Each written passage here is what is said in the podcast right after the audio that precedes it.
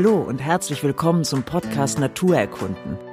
Ich bin Maike Rötzer und ziehe mit Menschen los, die sich für ein Tier oder eine Pflanze begeistert haben.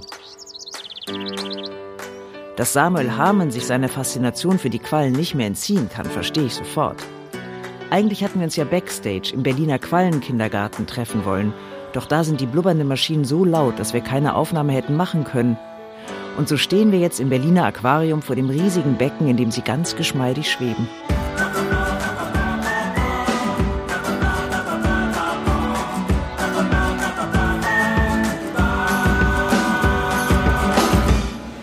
Gleich im Eingang vom Aquarium vor den Quallen. Was sind denn das für Quallen? Ja, ich muss selbst lesen, die südatlantische Wurzelmundqualle. Also für die Audiozuhörer, die jetzt natürlich nicht sehen, hier glubschen 20, 30 weiße Teile vor sich hin mit so schönen, ausgefransten, barockähnlichen Mundarmen. Äh, und das ist, glaube ich, für uns hier im Aquarium schon das Highlight. Es sieht so aus wie Eiskristalle eigentlich, die Tentakel von denen. Ja. Inwiefern das Highlight? Na, ich weiß nicht, was für Quallen uns hier noch erwarten. Ich, das ist ja tatsächlich nicht so einfach, die zu züchten, auch jetzt hier in so professionellen Milieus und zu halten auch nicht. Also man braucht bestimmte Tanks, sogenannte Kreiseltanks, damit die äh, überleben können. Also man kann die nicht einfach in ein Aquarium tun, wo man seine Goldfische reintut und dann darauf hoffen, dass es denen gut geht. Äh, Was braucht denn die Qualle? Die Qualle braucht äh, bestimmte Strömungen, damit sie sich fortbewegen kann. Also Quallen gehören zum Plankton, das heißt, sie können eigentlich nicht selbstständig gegen die Meeresströmungen anschwimmen und lassen sich eigentlich treiben. Und klar, sie haben diese, diese Fortbewegung, diese Glubschbewegung, mit der sie das bisschen steuern können, aber tendenziell brauchen sie eine Umgebung, die ihnen zuspielt, also in der Art, wie sie sich bewegen. Und dann brauchen sie natürlich, wie eigentlich alle äh, Lebewesen, bestimmte Temperaturen, bestimmte Nahrungen, äh, damit das klappt sind ja hier viele auf einem, ja, wie ein Schwarm sieht das aus. Ist denn die Qualle im Meer auch zu vielen oder ist sie ein Individuum, das durch die Meere treibt? Das ist, glaube ich, tatsächlich nicht so einfach zu beantworten. Also es gibt welche, die eher einzeln auftreten. Oft treten sie aber tatsächlich in, naja, Gruppe ist schon schwierig, weil das klingt nach irgendwie kollektiver Identität. In Massen treten sie dann teilweise auf, weil sie in der Art, wie sie sich fortpflanzen, eben nicht einzeln auftreten. Also es gibt die sogenannten Polypen. Das sind so kleine wurzelähnliche Stränge, die sich an Riffen, an Gestein, am Meeresboden festsetzen. Und unter bestimmten guten Bedingungen sondern die gewissermaßen dann so Mini-Medusen ab. Also Meduse ist ein Wort für die ausgewachsene Qualle. Und diese kleinen Ephyren werden dann zu Medusen und diese Polypengärten, das sind dann wirklich Hunderte oder Tausende von Exemplaren. Das heißt, wenn die getriggert werden und loslegen mit ihrer Strobilation, also mit diesem Verfahren, um die kleinen Quallen abzusondern, dann ist klar, dass dann natürlich viele Quallen auf einmal an einer Stelle sind. Das heißt, die Quallen pflanzen sich nicht geschlechtlich fort? Das ist schwierig, weil also es gibt die Polypen, die können sich klonen und teilweise ageschlechtlich, asexuell sich fortpflanzen. Dann gibt es aber die ausgewachsenen Quallen, also die Medusen, die größtenteils männliche und weibliche Exemplare haben. Prinzipiell gibt es sowohl die geschlechtliche als auch die nicht geschlechtliche Fortpflanzung bei Quallen. Und wie viele Quallenarten gibt es? 1500 bis 2000 äh, klassifizierte Quallenarten gibt es. In dem einen Buch sagt man 1500, in dem anderen 2500. Das ist beides von renommierten Quallenforschern geschrieben. Das hängt damit zusammen, diese Unsicherheit, die einem auch an anderer Stelle begegnet, wenn man sich etwas stärker und tiefer mit Quallen beschäftigt, dass die Quallenforschung als Teilgebiet der Meeresbiologie noch gar nicht so alt ist und auch sehr, sehr lange unterfinanziert war und sich wenige Leute damit beschäftigt haben, weil die Qualle ist zwar so im populären Bewusstsein irgendwie ein schönes Tier, ein ästhetisches Tier, ein interessantes Tier, aber für die Forschung war das jahrelang oder jahrzehntelang kein lohnendes Objekt. Das heißt, es gibt, was Langzeitdaten angeht, was Wissen von verschiedenen Generationen angeht, auf das man aufbauen könnte, nicht so viel, sodass man immer wieder in so Wissenslücken vordringt und dann merkt, ja, 1500, 2000 irgendwas dazwischen, man weiß es nicht so genau. Und was hat dann die Qualle in den letzten Jahrzehnten für die Forscher interessant gemacht? Das ist auch eine Frage, die ich mir im Buch gestellt habe oder bei meinen Recherchen war das immer wieder für mich interessant. Ich glaube, dass es einerseits ein bisschen mit insgesamt so, ja, was man vielleicht ökologisches Bewusstsein nennen könnte. Also ab den 70er Jahren gibt es so erste Impulse, wieder mehr zu machen. Das hängt interessanterweise mit einem eigentlich einer politischen Initiative zusammen. Es gibt 1966 verabschiedet das US-Parlament den Jellyfish Act und da werden Gelder freigegeben, um äh, Forschungen bezüglich Quallen anzustellen. Und das hat aber jetzt keinen tierliebenden Charakter. Das sind ganz kalkulierte Gelder, die da freigegeben werden. Es geht darum, die Fischerei zu schützen, weil Quallen tendenziell Fischbestände torpedieren können oder wenn sie mitgefischt werden, ist es schwierig, den Fang zu bewahren wegen der Nesselkapseln. Und andererseits ging es ganz klar darum, ab den 60er, 70er Jahren äh, werden ja Freizeitangebote für die Mittelklasse immer interessanter und die wollen ans Meer und die wollen da ihre Ruhe haben. Und wenn da aber Quallen die ganze Zeit an den Stränden sind, dann kann sich der Bürger sozusagen nicht adäquat erholen. Und das soll nicht sein. Und deswegen äh, wurden eben Gelder freigegeben, um die Lebensweise der Quallen zu erforschen, um eben zu gucken, ja, wieso sind die denn jetzt hier am Strand, was kann man dagegen tun, etc. Also es ist interessant, weil es eigentlich ein destruktives Interesse an den Quallen war. Es ging darum, sie fernzuhalten, nicht sie näher kommen zu lassen oder zu verstehen. Und rührt das allein daher, weil die Qualle so glibberig ist, wenn man sie berührt als Schwimmer, oder kann sie dem Menschen wirklich gefährlich werden? Die meisten Quallen besitzen Nesselkapseln, das heißt, sie können stechen. Man muss aber immer dazu sagen, und das ist irgendwie etwas, was mir während der Zeit, in der ich jetzt mich damit beschäftigt habe, aufgefallen ist, es ist nicht so einfach, so absolute Aussagen über Quallen vorzunehmen. Also sehr oft wird gesagt, ja, die Qualle, die Todesmaschine, Jellygaddon, Armageddon, wir müssen aufpassen. Und ja, es gibt Quallen, die stechen und ja, es gibt welche, die zu starken Verbrennungen führen können. Und ja, es gibt auch welche, die, je nachdem, wie das Gift eindringt in den menschlichen Körper, zum Tode führen können. Aber das sind wirklich sehr, sehr, sehr geringe Prozentsätze. Es gibt viele Quallen, die Nesselkapseln besitzen, die aber gar nicht stark genug sind, um die menschliche Haut zu durchdringen. Das heißt, da spürt man dann vielleicht einen kleinen Reiz und dann war es das. Und klar, an den mediterranen Stränden gibt es die Leuchtqualle, die die meisten wahrscheinlich kennen, wenn sie dort Urlaub gemacht haben. Und wenn man sich irgendwie beim Schwimmen an deren Tentakeln verfängt, dann tut das sehr weh. Ich habe da auch das selbst als Kind erlebt. Aber man sollte sich, glaube ich, hüten, daraus so einen allgemeinen Schluss zu ziehen. Also es gibt sehr viele Quallen, die eben zwar stechen, aber für den Menschen vollkommen ungefährlich sind. Wofür verwendet sie das Nesselgift? Das ist tatsächlich eine Art, um die Beute zu fangen, also um die Beute lahmzulegen gewissermaßen und dann über die Mundarme, das sind meistens hier bei dieser Art Jetzt muss ich selbst aufpassen, weil ich bin kein Biologe und ich habe mir zwar versucht, mein Expertenwissen anzusammeln, ich glaube, was wir hier sehen, diese eiskristallähnlichen Teile, das sind die sogenannten Mundarme. Und Mundarme sind massiver und bisschen algenähnlich im Vergleich zu den Tentakeln, die ganz fein sein können. Und über die Mundarme wird das dann dem Schirminnern, also das Futter, zugeführt. Und im Schirminnern hat man dann den Verdauungstrakt, wo dann der Fang verdaut wird. Der Fang, das sind kleine Fische oder was findet Sie? Äh, das sind sehr oft Larven, also Plankton, kleine Fische, kleine Krebse, Eier, äh, die eben als Plankton im, im Meer rumschwirren. Das sieht man hier ja auch im Aquarium, diese kleinen Mini-Pünktchen, die hier so ein bisschen wie Schnee rumschwirren. Das wird, mutmaße ich jetzt mal, irgendeine Art von Futter von Larven sein, die die Quallen da bekommen. Aber man muss wirklich immer sagen, die Qualle ist jetzt kein aggressives Wesen, was sozusagen nach vorne schnellt und einen hinterrücks überfällt. Die kann sich nicht gezielt to the point an eine Stelle bewegen, sondern sie hat diese Pulsierbewegung, um sich plus minus irgendwie fortbewegen zu können, aber es gibt nicht dieses zielgerichtete, ah, da vorne ist mein Futter und da gehe ich jetzt hin.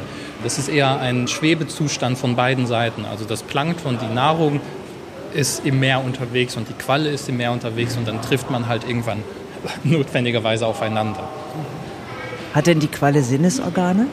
Ja, sie hat am Schirm äußern, das sieht man hier, das sehen jetzt die Zuhörer nicht, haben sie sogenannte Sinneskolben, also Ropalien. Das ist von Art zu Art unterschiedlich, da darf man auch nicht generalisieren. Aber diese Sinneskolben helfen eben, sich zu orientieren. Die sind auch für das Gleichgewicht wichtig, damit die Qualle weiß, eventuell wo oben und unten ist. Also es gibt bestimmte Arten der Würfelquallen, die tatsächlich recht avancierte Sinnesorgane haben. Und wie es bei denen jetzt hier ist, kann ich dir tatsächlich nicht sagen, aber sie besitzen auch rudimentäre Nervenzellen. Das heißt, sie merken schon, wenn etwas um sie herum passiert. Und klar, wenn sie einen Reiz reinbekommen auf ihren Körper, dann können sie dementsprechend darauf reagieren. Ja. Also es gibt einen Forscher, George Romanes, das ist ein britischer Forscher gewesen, der in der zweiten Hälfte des 19. Jahrhunderts äh, geforscht hat. Und ich fand die Anekdoten, die ich über ihn gelesen habe, irgendwann sehr interessant, weil man da auch so einen gewissen Lifestyle mitbekommen hat. Also das war natürlich ein aristokratischer Forscher, der Geld im Hintergrund hatte und jetzt nicht darauf äh, wie heute auf ein Funding angewiesen war, was es damals ja eh nicht gab. Und der hatte ein Strandhaus in Schottland, glaube ich, ein privates, das er dann umgebaut hat zu einem Forschungslabor. Und dort hat er mehrere Sommer verbracht, weil im Sommer die Quallen stärker verbreitet sind wegen der Temperaturunterschiede. Und hat dann eben vor Ort am Strand seine Quallenexemplare gefangen und dann in seinem Labor Experimente an denen vorgenommen. Und man muss dazu sagen, es klingt sehr, sehr brachial und rabiat, was er gemacht hat, und das war es auch, aber es ist sehr interessant zu sehen, weil er gleichzeitig in seinen Veröffentlichungen eine große Liebe, eine große Zuneigung für diese Wesen an den Tag legt. Und was macht er dann? Dann vergiftet er sie, dann schneidet er sie auf, dann legt er sie in Wasser, das er einfriert, dass sie durch Eiskristalle aufgespalten werden und alles im seiner Meinung nach Dienste der Wissenschaft, um eben herauszufinden, ob Quallen über Nervenzellen verfügen. Also wie sie auf so Reize, auf so aggressive Reize reagieren, ob da irgendwie ein Reiz durch den ganzen Körper weitergegeben wird. Also es gibt Bilder, wo er dann Quallen wie so eine Mandarinenschale geschält auseinandergezogen hat und dann oben einen Reiz reingegeben hat und geguckt hat, ob dieser Reiz dann durch den ganzen Galertkörper bis zum Ende weitergeht. Und er hat dann eben mit als erster herausgefunden, dass diese wirbellosen Tiere, die ja sehr lange auch nicht so interessant waren für, glaube ich, die Wissenschaft, weil sie so nieder waren und irgendwie sie haben keine Wirbelsäule, sie haben kein Gesicht, sie haben kein kognitives Zentrum. Das ist irgendwie, was sollen wir überhaupt mit denen machen? Die sind nicht interessant. Und er hat eben mit als erster herausgefunden, dass auch Quallen über Nervenzellen äh, verfügen und die sich teilweise gar nicht so sehr unterscheiden von den Nervenzellen höherer, sogenannter höherer Lebewesen. Also Georges Romanes ist auf jeden Fall eine sehr interessante äh, Persönlichkeit, auch wie er eben darüber schreibt, dass es für ihn wie ein Picknick am Strand sei, seine Forschungen da an der Seeluft vorzunehmen. Das heißt aber, ein Gehirn hat die Qualle in dem Sinne nicht. Also man kann es auch so sagen, die Qualle hat sehr vieles nicht. Sie hat kein Gehirn, sie hat keine Lunge, sie hat keine Kiemen, und sie ist sehr rudimentär, wenn man sie vergleicht mit anderen Lebewesen, aber äh, sie besitzt eigentlich alles, was sie braucht, um in den Umweltbedingungen, in denen sie unterwegs ist, klarzukommen. Ja. Nun haben sich ja die Umweltbedingungen im Meer sehr geändert in den letzten Jahren. Hat sich das auch auf das Quallenvorkommen ausgewirkt? Das ist gewissermaßen in der Quallenforschung das große Thema natürlich, weil insgesamt so Umweltveränderungen und die Art, wie Tiere davon betroffen sind, ja überall und wichtiger werden. Also es gibt sogenannte Quallenblüten. Das heißt, dass schlagartig an einer Stelle sehr, sehr viele Medusen auftreten. Das wirkt dann wie eine Plage, weil dann tatsächlich ja, Millionen von Exemplaren an einer Stelle sind. Und das wird wiederum sehr, sehr gerne in den Medien benutzt, um eben zu sagen, die Apokalypse kommt und der Galernt kommt und die Natur rächt sich am Menschen. Also eine sehr alttestamentarische Erzählung, dass der Mensch sich versündigt hat an der Natur und jetzt schlägt die Natur zurück und jetzt kommen die Quallen. Und das ist natürlich ein sehr, ja, letztlich, man versteht, wieso das so erzählt wird, aber es ist letztlich trivial, weil es natürlich nicht so einfach ist. Es gibt diese Quallenblüten und bestimmte Bedingungen müssen erfüllt sein, damit es zu diesen Quallenblüten, wo eben diese Polypen ihre Ephyren, ihre Minimedusen ablassen. Also es hängt von der Wassertemperatur ab, es hängt vom Salzgehalt ab, es hängt von der Nahrungssituation ab, es hängt davon ab, ob es natürliche Fressfeinde gibt etc. Und wenn diese Bedingungen alle erfüllt sind, dann kann es tatsächlich sein, dass es zu so Quallenblüten kommt, die natürlich etwas mit den Entwicklungen im Meer zu tun haben. Also da muss man natürlich Kausalitäten herstellen, aber es, es gibt nicht die eine Kausalität, dass man sagt, es wird heißer und deswegen gibt es mehr Quallen. Und was vielleicht auch interessant ist, ich habe mit einer Meeresbiologin zusammengearbeitet, die mir eben teilweise so ein bisschen Expertenwissen zugeschoben hat, äh, dass dieser Eindruck von diesen Quallenblüten, und die meisten werden das sicherlich aus den Medien kennen, diese Fotos von wirklich, ja, diesem dann doch schon e eher ekligen Galert, der so ganz zusammengedrückt irgendwo ist und vielleicht auch gegen eine Hafenanlage so geschwemmt wird, weil Quallen sich ja nicht selbstständig fortbewegen können.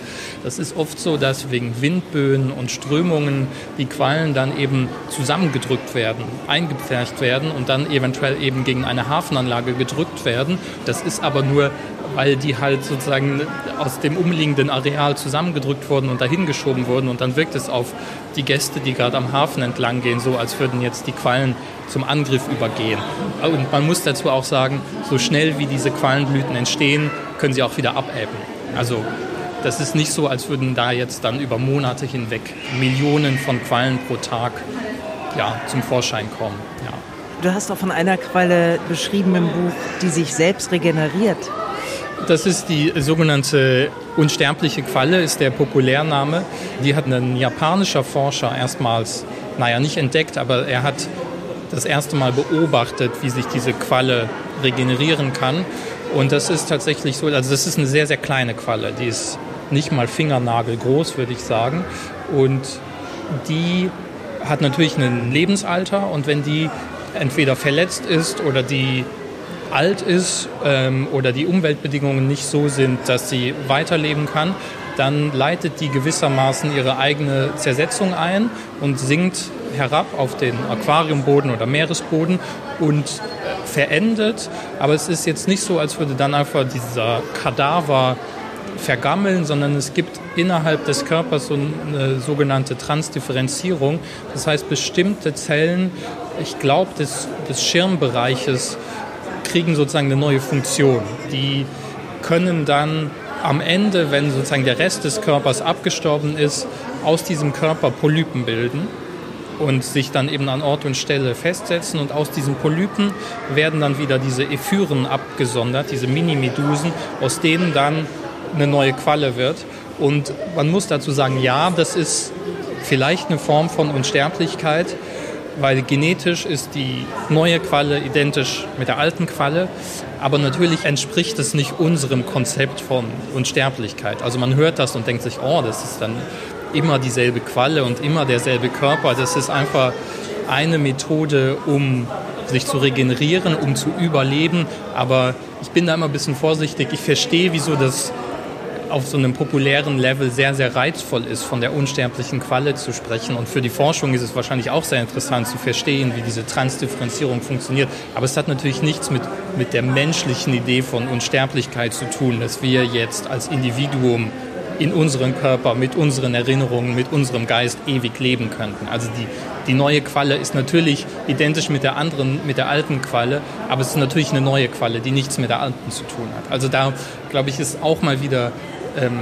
Stichwort Transdifferenzierung, es ganz gut zu differenzieren und irgendwie nicht zu viel auf die Qualle zu projizieren. Ich habe den Eindruck, dass das sehr, sehr gerne gemacht wird. Ja. Was wird denn noch auf die Qualle projiziert?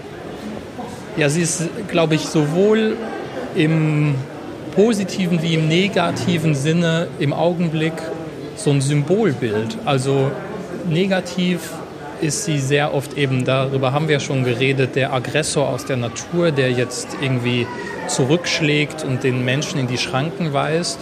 Und als, als Symbol oder als Metapher wird sie sehr gerne benutzt, auch in der Literatur, um irgendwie so was zu, zu verbildlichen. Also es gibt von Jean-Paul Sartre, dem französischen Autor, eine Erzählung, die Kindheit eines Chefs, wo Sartre beschreibt, wie so ein französischer Jugendlicher Ende der 1920er Jahre so seine Weltanschauung aufbaut. Also er wird antisemitisch, er wird sexistisch, er wird rassistisch und er wohnt am, an einem Strand und dann geht er ab und zu dahin und sieht, wie die Quallen angeschwemmt werden. Und das ist für ihn das Gegenbild. Das ist sozusagen das, was er nie werden will. Er will tough sein, er will einen Panzer haben, er will nicht zugänglich sein für die Außenwelt und souverän bleiben auf eine aggressive Weise. Und die Qualle steht ja genau für das Gegenteil. Also die Qualle besteht je nach Art zu 96 bis 99 Prozent aus Wasser. Sie ist quasi ihre Umgebung oder kann nicht ohne diese Umgebung gedacht werden. Und die Hauptfigur bei Sartre will genau das Gegenteil sein. Eben die will tough sein, eben Körperpanzer ist ja dann ein Stichwort, was von Teveleit, Klaus Teveleit geprägt wurde, um eben diese Idee des Mannes, der sich nicht beeinflussen lässt von seiner Umwelt, äh, zu, zu, illustrieren. Äh, und die Qualle wird da mehrmals in diesem Text von Sartre herangeführt, um eben als Gegenbild zu fungieren von dem sich dann die Hauptfigur absetzen kann. Man versteht sie nicht. Sie ist ein bisschen vage, sie ist ein bisschen eklig, sie hat, ist sie männlich, ist sie weiblich, was für eine Form hat sie? Und das, glaube ich, stört die Kategorien von Menschen, die sehr gerne klare Ansagen machen. Die, also mit der Qualle kann man keine klaren Ansagen machen, gewissermaßen. Und das ist das Negativbild, was es sehr oft gibt. Also es gibt von von Michael Sova. Das ist ein äh, Karikaturist. Eine schöne Karikatur, die er 2014 angefertigt hat, als Wladimir Putin gegen die LGBTQ Community in Russland vorgegangen ist. Und man sieht Putin natürlich oberkörperfrei mit einem riesigen Schwert vor so einer Caspar David Friedrich Landschaft stehen, also Meer und äh, Wellen und ein, ein tiefer, dunkler Himmel. Und er ist dabei, mit dem Schwert eine Qualle zu erschlagen. Und die Qualle steht eben für die, für die Community, gegen die er vorgehen will. Und da hat man eigentlich beide Bilder zusammen. Also einmal der angeblich starke Mann, der nur Gewalt kennt, und andererseits die angeblich äh, schutzlose Qualle, die das Opfer vom starken Mann ist. Und diese Symbolisierung gibt es aber jetzt sozusagen auch ins Positive gewendet, weil in der, also als, ja, vielleicht kann man das als queeres Wappentier bezeichnen. Also die queere Community, da gibt es wirklich ich habe jetzt, glaube ich, von zwei oder drei Freunden so irgendwann im Laufe der letzten Monate so Fotos von Sticker zugeschickt bekommen, wo man eine Qualle sieht, die entweder in Regenbogenfarben abgelichtet ist äh, oder gezeichnet ist, um eben zu signalisieren, hier, das ist unser Tier, das ist unser Wappentier. Es ist fluide, es ist offen, es ist zugänglich. So wollen wir auch sein und das ist unser Tier. Können ja noch mal zu einer anderen Qualle ja. gehen. Wir stehen hier, ich weiß gar nicht, wo noch welche sind. Ah ja, das ist die Chrysaora, also das ist die, der Gattungsname. Die sind sehr beliebt in, in Aquarien, habe ich den Eindruck, weil die tatsächlich, glaube ich, das Bild von der Qualle als so einem enthobenen, schönen Wesen, was so, so luftgleich äh, im Wasser schwebt, besonders schön zeigen. Die meisten Bilder, die man über Google Bildersuche oder auch äh, Quallen werden sehr gerne illustriert von so Graphic Novel äh, und Illustratoren. Da ist die Chrysaora besonders beliebt. Ja. Hier ist ja auch noch ein sehr eindrucksvolles, ah, sehr volles Becken. Ja. Das ist die, genau, Aurelia labiata. Das ist, ähm, also für die Zuhörer, die es jetzt nicht sehen, das ist eher so eine geistähnliche Erscheinung, also so milchig trüb, fast durchsichtige Quallen, sehr viele hier im Aquarium. Ich würde tippen, es sind mindestens 200, oder? Und die Aurelia-Qualle ist sehr, sehr verbreitet. Es gibt auch die Aurelia aurita, die, glaube ich, nur Experten jetzt von der hier unterscheiden könnten. Und die ist in europäischen Gewässern sehr verbreitet. Und das ist die meist erforschte Quallenart, was auch wieder zeigt, dass natürlich die Quallenforschung, wie so vieles, auch die, insgesamt die Meeresbiologie, ursprünglich ein europäisches oder ein westliches Projekt war. Also sozusagen, weil diese Qualle in europäischen Gewässern war, ist es die meist erforschte. Das ist sicherlich nicht die interessanteste Qualle. Sie ist eher ziemlich basic, was ihr Aussehen und ihre Besonderheiten angeht. Ich mag die tatsächlich, weil sie eben nicht so besonders ist, weil ich habe den Eindruck, wenn man sich mit Quallen beschäftigt, auch wenn man mit Freunden äh, oder Bekannten über Quallen spricht, dass es sehr schnell zu so einem Modus der Faszination kommt. Also es ist sehr schnell so ein Oh und Ah und Quallen, die sind so schön und so extravagant und man versteht sie nicht und das baut irgendwie so eine, so eine merkwürdige Distanz auf, weil man sich dem Tier dann nicht mehr irgendwie nüchtern nähert, sondern hat immer glasige Augen und einen offenen Mund, wenn man sich Quallen anschaut. Die hier ist ich finde die so gut, weil sie so überschaubar ist und man sich wahrscheinlich ihr ein bisschen anders nähert als so diesen ganz besonderen, die dann äh, unterschiedliche Farben haben oder die in einer Tiefe von 2000 Metern leben und ganz merkwürdig aussehen. Und die hier ist einfach nur, ja, charmant unauffällig, würde ich es mal bezeichnen. In den Tiefen erkenne ich auch Bilder von so fluoreszierenden Quallen durch dieses Puls. Das ist immer sehr eindrucksvoll. Genau, es gibt mehrere, also es gibt auch natürlich welche, die oberflächennah leben und fluoreszieren, aber in den Tiefen merkt man das natürlich noch mal mehr, weil es da so dunkel ist. Da gibt es sehr, sehr eindrückliche Aufnahmen tatsächlich. Also es gibt seit einigen Jahren oder Jahrzehnten besteht eben auch die Technik oder ist die Technik gegeben, um in Tiefen von 2000, 3000, 4000 Metern mit so Robotern, mit so Tauchrobotern unterwegs zu sein und teilweise über einen Live-Feed vor Ort auf dem Schiff zu sehen, was dort unten vorgeht. Und es gibt tatsächlich sehr lustige Aufnahmen, die bei äh, YouTube zu sehen sind, wo dann eben diese Forscher oben auf ihrem Schiff sitzen und live kommentieren, was sie dort unten sehen. Und dann passiert erstmal zwei Minuten nichts und alles ist trüb und man erkennt ein paar Felsen und sonst nichts. Und dann sieht man plötzlich, wie so eine einzelne Gestalt ins Bild gerät und das sieht aus wie so ein Bettlaken, was da irgendwie in dieser Tiefe vor sich hinschwebt und man erkennt die Form nicht, man weiß so zweidimensional, dreidimensional, man kann es einfach nicht einschätzen. Also man hat irgendwie nicht die Erfahrung im Kopf, um zu verstehen, was das für ein Wesen ist. Und die Forscher sind dann dementsprechend auch unglaublich begeistert und, und jubeln und benehmen sich auf jeden Fall nicht wie Wissenschaftler, sondern eher wie Fanboys und Fangirls. Plötzlich äh, sagt dann der eine, ach, wir müssen den Laser auf die ausrichten, damit die das abmessen können und so weiter. Und dann wird so ein grüner Laser auf die Qualle ausgerichtet und kurz danach fängt die an, sich zu bewegen. Ich weiß nicht, ob sie den Laser gespürt oder gesehen hat oder weil der Roboter so nah gekommen ist. Und dann verformt die sich wirklich auf so eine ganz psychedelische Weise, wird irgendwie an einer Stelle wird sie schmaler, auf der anderen wird sie größer und ihr Muster wechselt und dann merkt man auch, wie fein ihr Gewebe ist und sie ist mal transparent, mal beige und es ist wirklich sehr, sehr, sehr eindrücklich anzuschauen und dann, dann gerät man eben in diesen Modus der Faszination, dass man sich denkt, wow, was, was ist das denn? Und dann kann man eben den Forschern zuhören, wie sie äh, auch vollkommen ausflippen und am treffendsten hat es einer der Kommentatoren unter dem Video ausgedrückt, der geschrieben hat, niemand kann mir erzählen, dass diese Wissenschaftler nicht vollkommen zugedröhnt sind. Ja, und was man hier auch sieht, die sind unterschiedlich groß und das war auch beim Buch. Bei den Büchern der Naturkunde gibt es zum Schluss ja immer einige Porträts und da sollte ich dann anmerken, wie breit der Schirmdurchmesser ist im Normalfall. Das, wie du siehst, ist nicht so einfach, weil es einfach sehr, sehr abhängig ist von den Umweltbedingungen, von den Nahrungsgrundlagen. Und so eine Aurelia labiata kann dann, glaube ich, einen Schirmdurchmesser von 5 oder 25 haben und beides ist aber ausgewachsen. Ah also, also es ist jetzt nicht hier ein Kind und ein Erwachsener, der. Sicherlich, die ganz Kleinen werden noch wachsen, aber sozusagen, ich glaube, die hier und die hier sind beide erwachsen, aber äh, das ist nicht so wie bei, ich weiß nicht, bei Säugetieren, wo es tatsächlich eine Größe und ein Gewicht von erwachsenen Exemplaren gibt, ab dem man dann sagt, okay, das Tier ist fertig. Die Qualle ist eben auch in der Hinsicht nicht so dingfest zu machen wie vielleicht andere Tiere.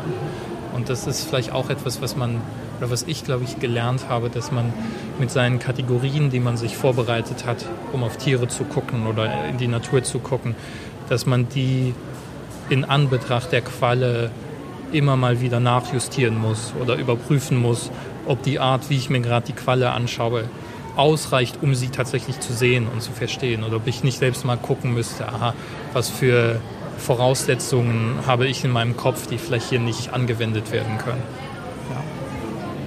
Und die Qualle stirbt dann nach Wochen oder Monaten, weil sie kein Futter mehr bekommt? Oder was ist Auslöser für den Tod? Ich glaube tatsächlich, dass die nicht verhungern, weil Plankton ist ja meistens immer in Fülle verfügbar. Ich glaube tatsächlich, dass dann der Lebenszyklus beendet ist. Also hat sich fortgepflanzt und kann dann gehen. Ja, genau. Ja, was man hier auch sieht, ist eben diese letztlich ziemlich ziellose Bewegung der Qualle. Also die einen gehen nach unten, die anderen gehen zur Seite. Man weiß nicht so recht, wie zielgerichtet es ist und das fand ich auch interessant. Es gibt einen Hollywood-Film von 1998, der heißt Sphere. Und das ist ein Sci-Fi-Film nach einer Romanvorlage. Und in dem spielt Queen Latifah mit. Da wird ein Alien-Raumschiff auf dem Meeresgrund gefunden und dann gibt es eine Expedition und dann gibt es so eine unterseeische Station der US-Armee. Dort ist eben Queen Latifah untergebracht als Soldatin und dann gibt es eine Stelle, in der sie eine Außenexpedition vornimmt und über den Meeresgrund wandelt. Und dann tauchen plötzlich sehr, sehr viele Quallen auf. Und es ist interessant, weil es fängt eigentlich an mit diesem Modus der Faszination. Sie ist vollkommen begeistert und sagt, ah, diese Quallen und guck mal, wie schön. Und sie schweben so vor sich hin und alles ist idyllisch. Und dann fangen aber die Quallen an, sie anzugreifen. Dann kippt es eben in diesen Modus der Angst oder des Ekels, der, glaube ich, genauso zur Qualle gehört wie dieser erste Modus der Faszination. Für die Aufnahmen dieser Szene haben sie damals richtige Quallen benutzt, sie haben Silikonquallen hergestellt und sie haben digitale Quallen auch gewissermaßen hergestellt. Und das wurde alles so zusammenmontiert, damit es eben einen möglichst realistischen Eindruck vermitteln sollte. Und was da sehr interessant ist, ist, dass sie die Aufnahmen der tatsächlichen Quallen in bis zu fünffacher Geschwindigkeit abgespielt haben, damit es überhaupt wie eine zielgerichtete Attacke aussieht. Also sozusagen, es, es wäre absolut lächerlich gewesen, wenn Queen Latifah da ist und die Quallen kommen angeglupscht und sie machen ja nichts.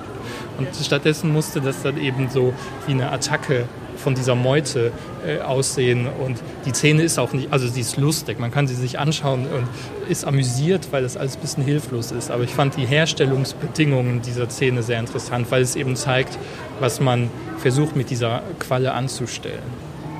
Hast du für dich in der Beschäftigung mit der Qual dann wirklich noch eine andere Kategorie erfassen können oder Kategorien aufgegeben, um sie besser zu erfassen?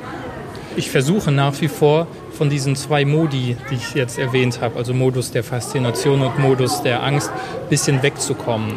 Bestenfalls einen Bezug zum Tier zu haben, der nicht so festgefahren ist. Also dass man eben nicht Oh sagt und nicht I sagt, sondern irgendwas dazwischen. Ich kenne den Laut, den man machen sollte, auch noch nicht, aber äh, das war für mich ein bisschen die Lehre, dass man tatsächlich versuchen sollte, auch mal ruhig oder nüchtern auf dieses Tier zu gucken und eben nicht sofort und intuitiv irgendwas mit dem Tier anzustellen, es zu, zu glorifizieren, zu ästhetisieren. Das ist ja auch sehr beliebt und das ist ja auch in den, hier in den Aquarien so. Ähm, bei dem ersten Kreiseltank war das noch eindrücklicher. Da wird ja ein bestimmtes Licht auf die Quallen geworfen. Das ist ja gar nicht nötig, sondern die sollen in, eine, in einer bestimmten Art uns erscheinen. Möglichst ästhetisch, möglichst schön, so eine ätherische Ruhe vermitteln, was wahrscheinlich eher unser Bedürfnis ist und ja gar nicht sozusagen der Qualle entspricht. Und ich habe, glaube ich, für mich herausgefunden, dass man ja ein bisschen Distanz zu diesen Arten, wie die Qualle symbolisiert wird, was mit ihr angestellt wird, wie über sie gesprochen wird, dass sie so ein Dämon sein soll, etc., äh, davon ein bisschen Abstand zu gewinnen. Und deswegen mag ich, wie gesagt, auch die Aurelia Aurita äh, ganz besonders, weil das bei der, glaube ich, äh, am einfachsten möglich ist. Also es ist ja auch nur ein Tier, nicht despektierlich gemeint, aber ja. ja. In der Literatur kommt sie meist in, in der Lyrik vor. Ja, es gibt tatsächlich sehr viele Gedichte, die sich mit ihr beschäftigen. Also es gibt eins von der deutschen Lyrikerin Marion Poschmann, es gibt eins von Jan Wagner, äh, Sylvia Plath hat ein bekanntes geschrieben, das auch Medusa heißt. Ich weiß nicht, ob es da einen direkten Link zwischen Gedicht oder zwischen Vers und Qualle gibt. Es ist natürlich dieses bisschen ephemere, dieses ästhetische, dieses wabernde, ja, vielleicht ist sozusagen der, das Gedicht der gute Ort, der richtige Ort für das Atmosphärische, das die Qualle irgendwie hat. Ja. Wie kann man denn Quallen eigentlich konservieren für die Forschung? Das hat eigentlich schon natürlich auch damals die Forscher beschäftigt, die sich zuerst oder damals mit einem Interesse Quallen gewidmet haben. Das war um 1800 rum gab es die Expedition Baudin. Das war eine französische Expedition. Ähm, Und dort war François Perron an Bord und das war ein Zoologe, der sich erstmals dann unterwegs mit Quallen beschäftigt hat. Und da war natürlich die Frage, wir sind hier auf dem Schiff, wir haben nur begrenzt Mittel, äh, auch chemische äh, Flüssigkeiten. Was, was machen wir mit diesen Tieren? Die gehen ja sofort kaputt, sobald man sie aus dem Wasser nimmt. Und dann hat er verschiedene Dinge ausprobiert. Also er hat sie in Essig eingelegt, er hat sie in Meerwasser eingelegt, dem er Pfeffer beigemischt hat. Also ganz verzweifelte Versuche. Das hat alles nichts gebracht und es gibt eigentlich eine für einen Zoologen sehr, sehr interessante Passage aus diesem Bericht von Perron, wo er, er, der sich mit Quallen beschäftigt, erklärt, wieso es so mühsam und eklig ist, sich mit Quallen zu beschäftigen. Und da sagt er eben, die, die Farbe ist matt, sie anzufassen ist eklig, sie riechen merkwürdig, man kann sie nicht konservieren. Was soll ich als Forscher mit diesem Tier tun? Ich kann sie ja nicht mal mit nach Europa nehmen. Da gibt es dann eben im Laufe der Jahre natürlich Erfahrungswerte und Ernst Haeckel, äh, ein deutscher Zoologe, der sehr, sehr großen Einfluss ausgeübt hat auf die Zoologie in, in Deutschland, hat dann in seiner Monographie der Medusen, das war dann eins seiner Hauptwerke, beschrieben, wie man Quallen am besten konserviert. Und das ist ein sehr lustiger Artikel, weil es eigentlich wie ein Barkeeper ist, der beschreibt, was jetzt alles in seinen Cocktail gehört. Also ich kann jetzt aus dem Kopf nicht die einzelnen Zutaten nennen, aber dass man ein bisschen Regenwasser nehmen soll und dass man ein bisschen Formol hinzutun soll, bei den einen Arten viel, bei den anderen nicht so viel, dass das und das noch reingehört und zum Schluss das und dann aber zum Schluss der Disclaimer, es kann trotzdem sein, dass sie sich verfärben und verformen. Ähm, also das ist tatsächlich eine Herausforderung gewesen, was eben interessant ist, weil man bedenken muss, dieses Konservieren hat ja eine Funktion. Also es geht darum, dass man diese Tiere, die man absolut nicht kennt, eben nicht nur vor Ort auf dem Schiff oder im Wasser betrachtet und klassifiziert, sondern man muss sie ja mitnehmen in die Museen, in die Universitäten, in die ganzen Sammlungen. Und das ist bei Säugetieren, die man ausstopfen kann, deutlich einfacher. Äh, sie dann auch für, zu Lehrzwecken vorzuführen. Bei Quallen ist es eben schwieriger und da ist es dann interessant, weil dann eben man sich anderen Methoden bedienen muss und das ist im Fall der Quallen das Glas tatsächlich gewesen. Also es gibt äh, einen nordböhmischen ähm, Glasskulpteur, äh, Leopold Blaschka äh, hieß der, der dann ab den 1860er, 1870er Jahren angefangen hat, Glasmodelle aus, von Quallen herzustellen. Und ob das jetzt Wissenschaft oder Kunst ist, das darf dann jeder für sich entscheiden. Aber es ist auf jeden Fall, glaube ich, in dieser Schwelle zwischen beidem. Wie so oft übrigens, dass äh, auch Ernst Haeckel in der Art, wie er die Tiere beschreibt oder wie er sie zeichnet, da weiß man gerade nicht, gucke ich gerade einem Künstler zu oder höre ich einem Wissenschaftler zu? Also das ist schon interessant, wie die Qualle einen auch herausfordert, mal wie ein Künstler vorzugehen und dann wieder wie ein Wissenschaftler. Äh, Leopold Blaschka jedenfalls hat dann im Laufe der Jahre später auch zusammen mit seinem Sohn Rudolf Blaschka immer mehr Quallenexemplare, äh, Arten äh, angefertigt und das war dann tatsächlich zum Schluss eine, eine, Serienproduktion, die sehr, sehr erfolgreich war in den 1880er und 1890er Jahren. Also die ganzen Universitäten und Schausammlungen wollten diese Teile haben und die waren sehr, sehr fein gearbeitet. Teilweise war das Glas dünner als Eischalen. Sie hatten Aquarien in, ihrem, in ihrer Werkstatt nahe Dresden, glaube ich, war das, wo sie lebende Exemplare hatten, an denen sie sich dann orientiert haben, um diese Glasmodelle herzustellen.